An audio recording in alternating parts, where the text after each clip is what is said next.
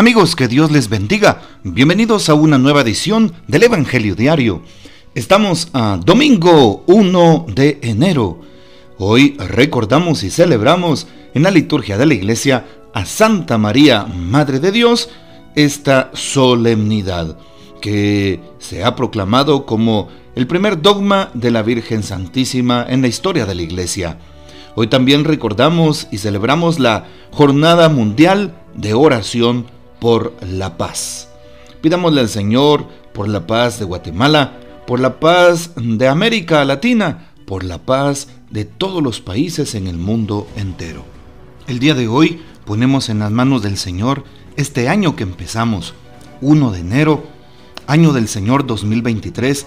Se lo consagramos a Él, le consagramos nuestras vidas, nuestra salud, nuestras familias, le consagramos nuestro trabajo, nuestras actividades y que en nosotros se cumpla como en la Virgen María su santa voluntad. Para hoy tomamos los textos siguientes. La primera lectura tenemos el libro de Números capítulo 6 versículos 22 al 27.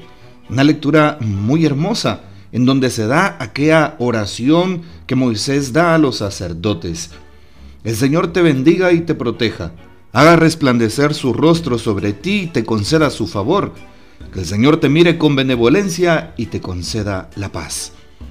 El salmo que tomaremos será el 66 con la antífona, Ten piedad de nosotros, Señor, y bendícenos. Para la segunda lectura, tomamos la carta del apóstol San Pablo a los Gálatas, capítulo 4, versículos del 4 al 7. También el texto del Evangelio, San Lucas, capítulo 2, versículos del 16 al 21. En aquel tiempo los pastores fueron a toda prisa hacia Belén y encontraron a María, a José y al niño recostado en el pesebre. Después de verlo, contaron lo que se les había dicho de aquel niño y cuantos los oían quedaban maravillados. María, por su parte, guardaba todas estas cosas y las meditaba en su corazón. Los pastores se volvieron a sus campos alabando y glorificando a Dios por todo cuanto habían visto y oído, según lo que se les había anunciado. Cumplidos los ocho días, circuncidaron al niño y le pusieron el nombre de Jesús, aquel mismo que había dicho el ángel antes de que el niño fuera concebido. Palabra del Señor, gloria a ti, Señor Jesús. En el contexto del inicio del año es importante hacernos un proyecto de vida, darle gracias a Dios porque empezamos un nuevo año. Así es, y poner en sus santas manos nuestra acción de gracias por todo lo que el Señor nos permite. Pongamos delante de Él nuestra mirada, nuestro corazón, nuestra voluntad, nuestros sentidos, nuestras intenciones. Consagrémosle nuestros pensamientos, nuestras palabras, nuestros gestos, nuestro corazón y sentimientos. Consagrémosle al Señor nuestras actitudes. Consagrémosle al Señor todo cuanto somos y tenemos, nuestro cuerpo, nuestra alma. Consagrémosle al Señor nuestros bienes materiales y también espirituales. Consagrémosle a nuestra familia, nuestra casa, nuestro trabajo todo cuanto realicemos en este año, que todo sea según su plan, según su voluntad, para construir su reino, para glorificar su nombre y para bien de nuestras almas. Hoy también, qué importante es darnos cuenta lo que el texto nos relata. Y justamente la carta a los Gálatas que hemos podido escuchar hoy con justa razón en el capítulo 4 versículo 4, como San Pablo nos eh, discretamente nos habla de la mujer por la que el Hijo de Dios entró en el mundo, en este caso de nuestra Madre, la siempre Virgen María. Ya en el concilio, eh, eh, en el concilio de Éfeso, se le llama la Teococos, ¿sí? O Teo, Teotocos, ¿ya? ¿Y qué significa esto? Significa Madre de Dios en griego. Ella es precisamente la fiel discípula del Señor. Y por eso que también nosotros podamos hacernos partícipes de las enseñanzas de María como madre y maestra, decía San Juan 23. Sabemos que este es el primer dogma de la Virgen María, ser madre de Dios. Sabemos que María concibió y dio a luz a la segunda persona de la Santísima Trinidad según la naturaleza humana que él mismo asumió. Y es lo que creemos y pues nosotros proclamamos en este dogma mariano. ¿Cómo puede ser María la Madre de Dios si Dios ya existía antes de que ella naciera? Es la pregunta que en algún momento se le ha hecho a la iglesia. ¿Cuál es la respuesta? Sabemos cómo en el diccionario se encuentra la em, significación de lo que es una madre. Madre es la mujer que engendra. Se dice que es madre del que ella engendró. Si aceptamos que María es madre de Jesús y que Él es Dios, entonces María es madre de Dios. No se debe confundir entre el tiempo y la eternidad. María obviamente no fue madre del Hijo eternamente. Ella comienza a ser madre de Dios cuando el Hijo Eterno quiso entrar en el tiempo y hacerse hombre como nosotros. Esto también nos lo refiere la página de catholic.net y muy interesante, ¿verdad? Em, parte de nuestra doctrina cristiana. Para hacerse hombre, quiso el Señor tener una madre. Ya la carta a los Gálatas, como lo escuchamos en este día, en la segunda lectura 4.4, nos dice, al llegar la plenitud de los tiempos, envió Dios a su Hijo nacido de mujer. Dios se hizo hombre entonces sin dejar de ser Dios. Por ende María es madre de Jesús, Dios y hombre verdadero. Es lo que proclamamos en la iglesia. Entonces, María es madre de Dios, no porque lo haya engendrado en la eternidad, sino porque lo engendró hace más de dos mil años en la encarnación, y es lo que celebramos en la Navidad. Dios no necesitaba una madre, como sabemos, pero la quiso tener para acercarse a nosotros con infinito amor y parecerse y asemejarse lo mejor a nosotros. Dios es el único que pudo escoger a su madre, y para consternación de algunos y gozo de otros, escogió a la Santísima Virgen María, quien es y será siempre la Madre de Dios. Cuando la Virgen María visitó a su prima Santa Isabel, esta movida por el Espíritu Santo le llamó Madre de mi Señor. El Señor a quien se refiere no puede ser otro sino el Dios mismo. Esto lo encontramos en San Lucas capítulo 1 versículos de 39 al 45, la visitación de la Virgen a su prima Isabel. La verdad de que María es Madre de Dios es parte de la fe de todos los cristianos, en este caso eh, de una doctrina auténtica. Fue proclamada dogmáticamente en el concilio de Éfeso. Estamos hablando del año 431 y es el primer dogma mariano. Qué interesante es darnos cuenta que hay antecedentes de la controversia que surge sobre la maternidad divina de María Santísima. Por ejemplo, los errores de Nestorio. En el siglo V, Nestorio, patriarca de Constantinopla, afirmaba lo siguiente, y son errores doctrinales y decía que hay dos personas distintas en Jesús, una divina y otra humana.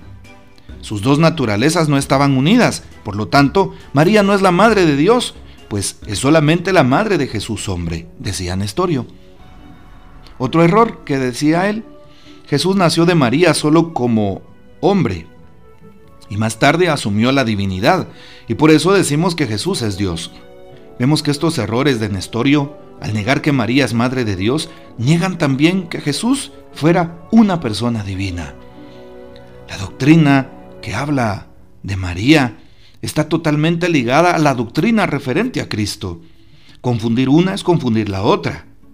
Cuando la iglesia defiende la maternidad divina de María, está defendiendo la verdad de que su Hijo Jesucristo es una persona divina.